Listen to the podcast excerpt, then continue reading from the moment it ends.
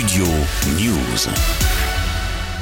Mon désir, c'est de, de mourir et de, me, et de retrouver mon frère. Non, non, non, j'ai pas eu peur de la mort. Je, je crois que je peux faire confiance au bon Dieu. Je ne sais pas s'il me fait confiance, mais je sais qu'il il tarde à venir. J'ai l'impression qu'il m'a oublié. Sœur André n'a pas été oubliée. Elle est morte dans la nuit de lundi à mardi, un an après ses mots accordés dans un entretien au Figaro.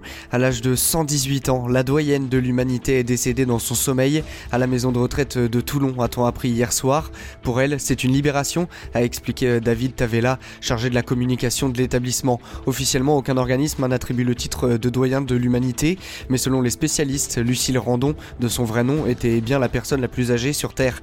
Un titre honorifique qu'elle tenait depuis la mort de la japonaise Kan Tanaka en avril dernier. Et justement, les deux ont eu l'occasion de discuter avant son décès. Écoutez, elle raconte l'anecdote. Elle m'avait téléphoné d'Amérique. Après, je n'ai plus de nouvelles. Alors, on a téléphoné.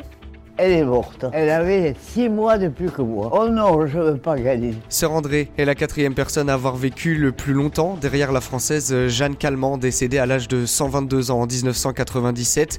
Selon l'Institut français des études démographiques, la nouvelle doyenne du pays serait une Vendéenne de 112 ans, Marie-Rose Tessier, née en 1910. Elle vit actuellement dans un établissement d'hébergement pour personnes âgées au Sable d'Olonne. Studio News.